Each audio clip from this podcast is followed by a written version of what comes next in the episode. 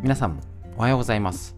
11月25日金曜日第408回手作り構想ラジオ。本日もよろしくお願いします。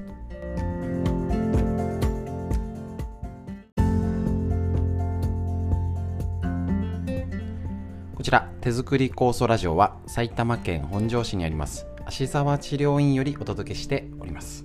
私の母親が手作り構想を始めて35年以上経ちまして北海道帯広市にあります。十勝金星社川村文夫先生に長年ご指導いただいておりまして家族で酵素のみ、えーと、治療院ということで酵素の指導や勉強会ね、酵素の治療だったりをいろいろしているんですけれどもコロナの影響で、えーとお届けの仕方をちょっと工夫しておりましてこちらその一つの挑戦がラジオ。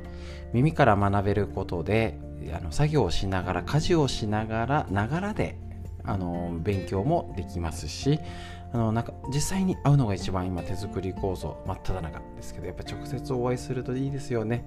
ただなかなか、ね、遠くでっていう方もいらっしゃいますしもう自分で仕込みますって方もいるんですけれども、えっと、情報だけ酵素を使って自分で作りましょう。作仕込んでと、その上手に活躍するどんどんね年齢的にとか疲れてきてっていうのにもっとこうやったら効くよこういう考え方っていうことでラインナップフリーでお話しするコーナーに脳のこと脳が衰えてきますからね。みんな知りたい東洋医学の知恵というラインナップで今日も今週最後ですね。あっという間。お届けしていきますので短い時間ですけれどもよろしくお願いします。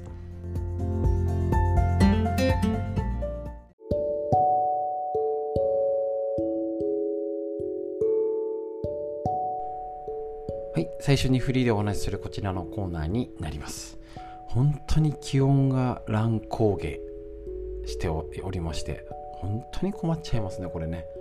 なんなんかあったかったり、あったかいんだか涼しいんだかなんだか、一応これから気温は下がっていく予定なんですけど、もうね、ぎっくり腰だったり、不調、ね、酵素を要は普通に飲んでても、要は栄養のあるもの、いろんなもの、皆さん気をつけて食事をしていても、お腹の中がうまく働いていない。そう。腸って自律神経に左右されるんですね。で例えば極端に言うとイメージで言ったらエアコンのリモコンみたいです。もうスイッチがついている状態で温度が下がったらおお暖房つけなきゃ。温度が上がったら冷房つけなきゃ。ですね。で、えっ、ー、とそのつけなきゃっていうのは例えば汗かかせたり発熱したりそういう調節してるんですよね。であの湿気が、ね、多くなったら除湿したりカラッカラ加湿しようっていうのを自動でピッピピピピピピピやってくれるのが緩やかにあったかい日涼しい日だんだん秋めいてきてだんだん冬だねって言ってる時はピッピッピッぐらいで済むのが昨日今日おとといその前もう乱高下したり朝は昼間が変に暑い朝晩寒いってなると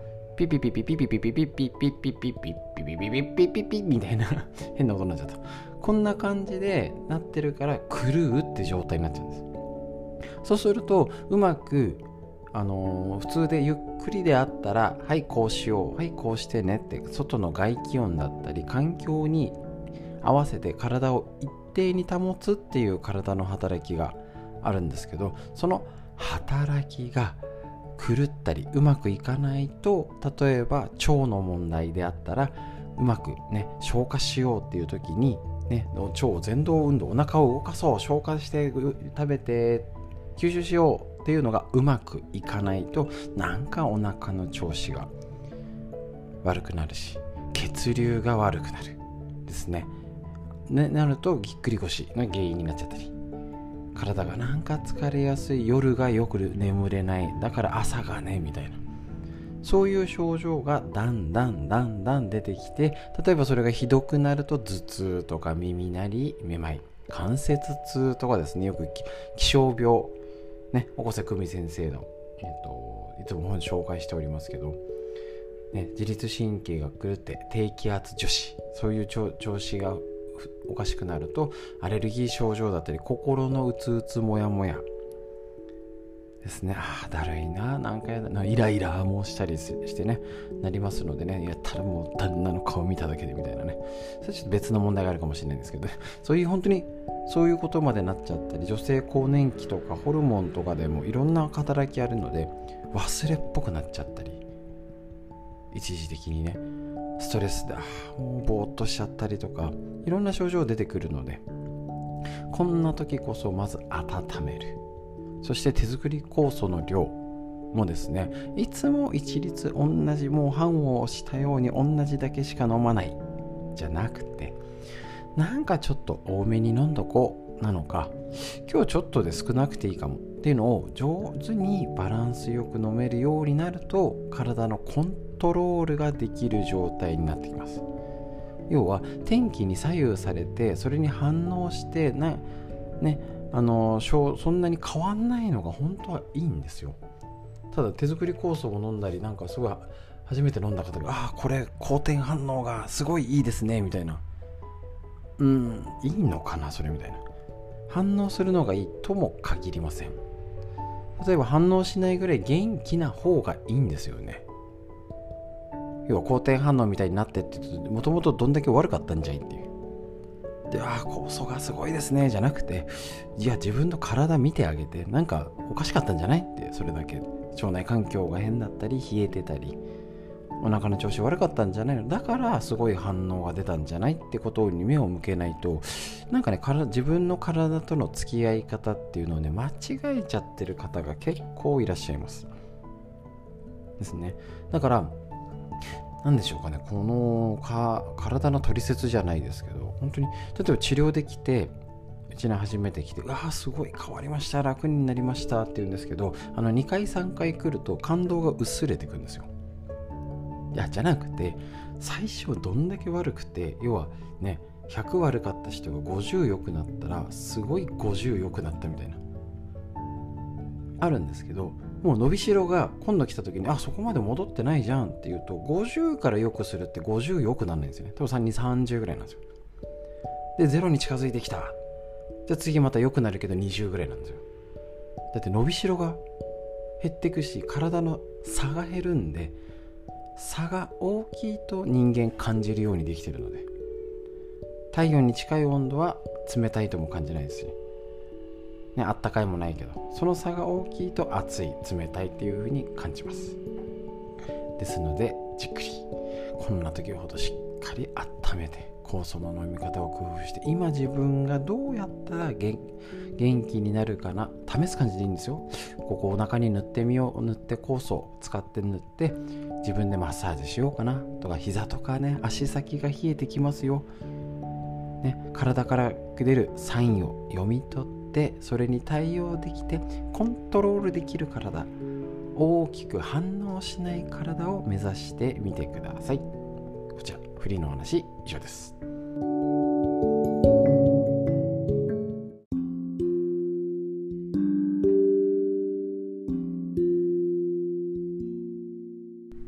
続いて脳を元気にするこちらのコーナー。参考本40歳から始める脳の老化を防ぐ習慣和田秀樹先生のディスカバー系書より。こちらね70歳から老化の分かれ道もう皆さんね近づいている方もいらっしゃいます。若い方40代50代こちらを参考にぜひうつや自律神経で負けない体づくりを一緒に目指していきましょう。で、えっ、ー、と、もう60、70歳の方はですね、今、老化の分かれ道、本当にコロナで一気に老けちゃってる方出てきてますよ。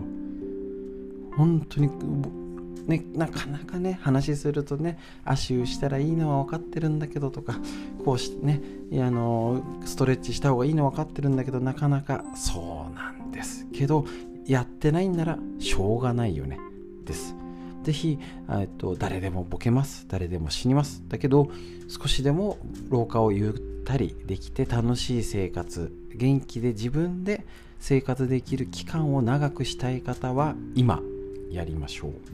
そのためのこちら、前頭葉を働かせるこちらの本、最高ですね。そろそろ終わっちゃうんで、またやろうかな。何度も。はい、こちら。無理な減量に走らない。64個目ですね。もうだいぶやってますね。ベルトの穴一つ変わると寿命が10年縮むなどとまことしやかに言われていたこと。あそうなんですか。それあのメタボでしょっていうね。これも迷信です。そうよっぽどでかい人ですよね。若い頃からベルトの穴の位置が変わらないようでないと長生きできないのであれば平均寿命が80なんて世界はありえません。間違いないですね。みんなたるむじゃんって。それなりの年齢になれば中年太りは避けられませんし中年太りはなぜ起きるのか。原因は様々ですが一つには男性の場合には男性ホルモンの減少。テストステロンという男性ホルモンには筋肉を増やし男性的な体格を作り内臓への脂肪の蓄積を抑える働きがあります。この男性ホルモンが中高年になって減少すれば脂肪が蓄積しやすくなるのは仕方がないのです。人工的に男性ホルモンを補充して筋肉マン体型を維持し肥満を防ぎ心疾患心血管疾患のまあのー、心臓の病気とかですね。ね、あの血管系の病気のリスクを抑えるアンチエイジング療法もあるようですが人工的にいるんですもんね。保険の適用もないことを考えると万人におすすめできないですし普通におすすめできません。あの筋肉マン体型を維持し目指すってまた別ですよね。世界的な統計を見ても実はやや太り気味のややですよ。太り気味のタイプの方が長生きすることが分かっています。粗食系の食事には健康リスクがあるのですから中年太りになってもその現実を受け入れ。無理な減量ですよ。食べ過ぎても腹でっかくなってうん無理な減量は良くないって聞いたからじゃなくて あの適切にだから BMI とか測りましょう、まあ、やりましたね内臓脂肪の。無理な減量などに走らない方が身のため脳のためと言えるでしょう。っていうことなんですね。是非こちらしっかりですねあの無理な減量に走らないように脳のためにっていうのでしっかりやっていきましょうですね。で本当にあのうちでねあの皆さんご存知すっごい細くてガリガリで痩せてる家族がおりますので他の方もそうなんですよ。いい太り方は世の中あるけどあの痩せ方はあるけど太り方はない。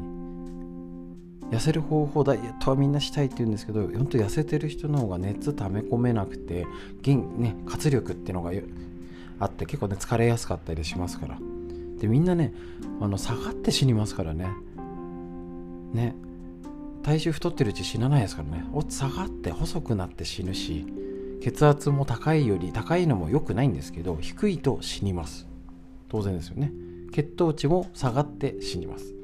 血圧ねコレステロールも下がります。だから本当は下がるより上がってる方がいいんです。ただもちろん限度がありますよ。そこそこで BMI 数字とにらめっこして適切な体重管理をしてみてください。それが結果脳にもいいよってことになります。脳の話以上です。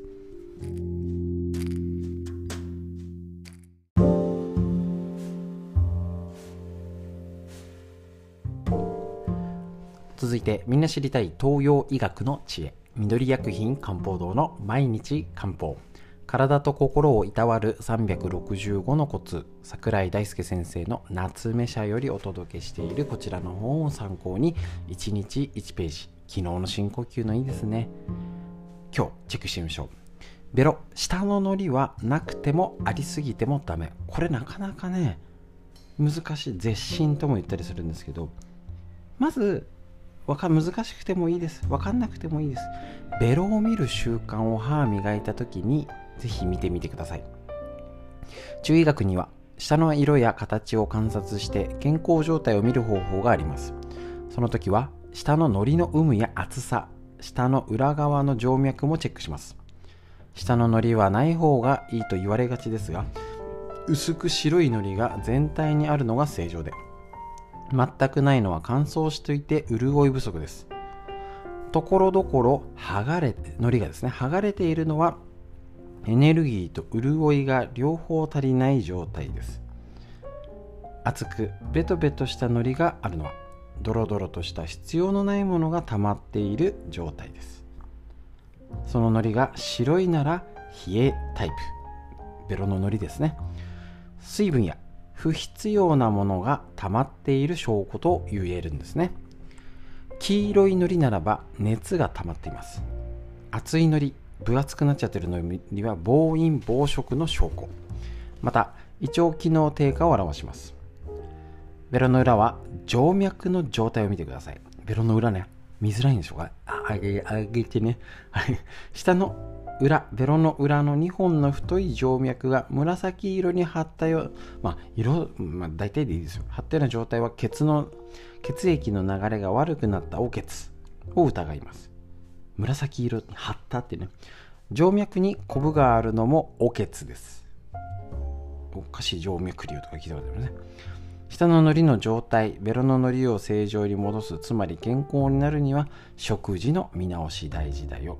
具体策は370ページ。あこのとってもいい唯一のこの本の欠点がなぜか飛ぶ。次の日やらんかいって思うんですけどしょうがない。気になる方はお持ちの方ぜひチェックしてみてください。ということでベロ。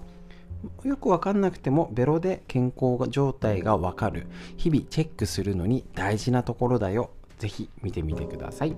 以上です。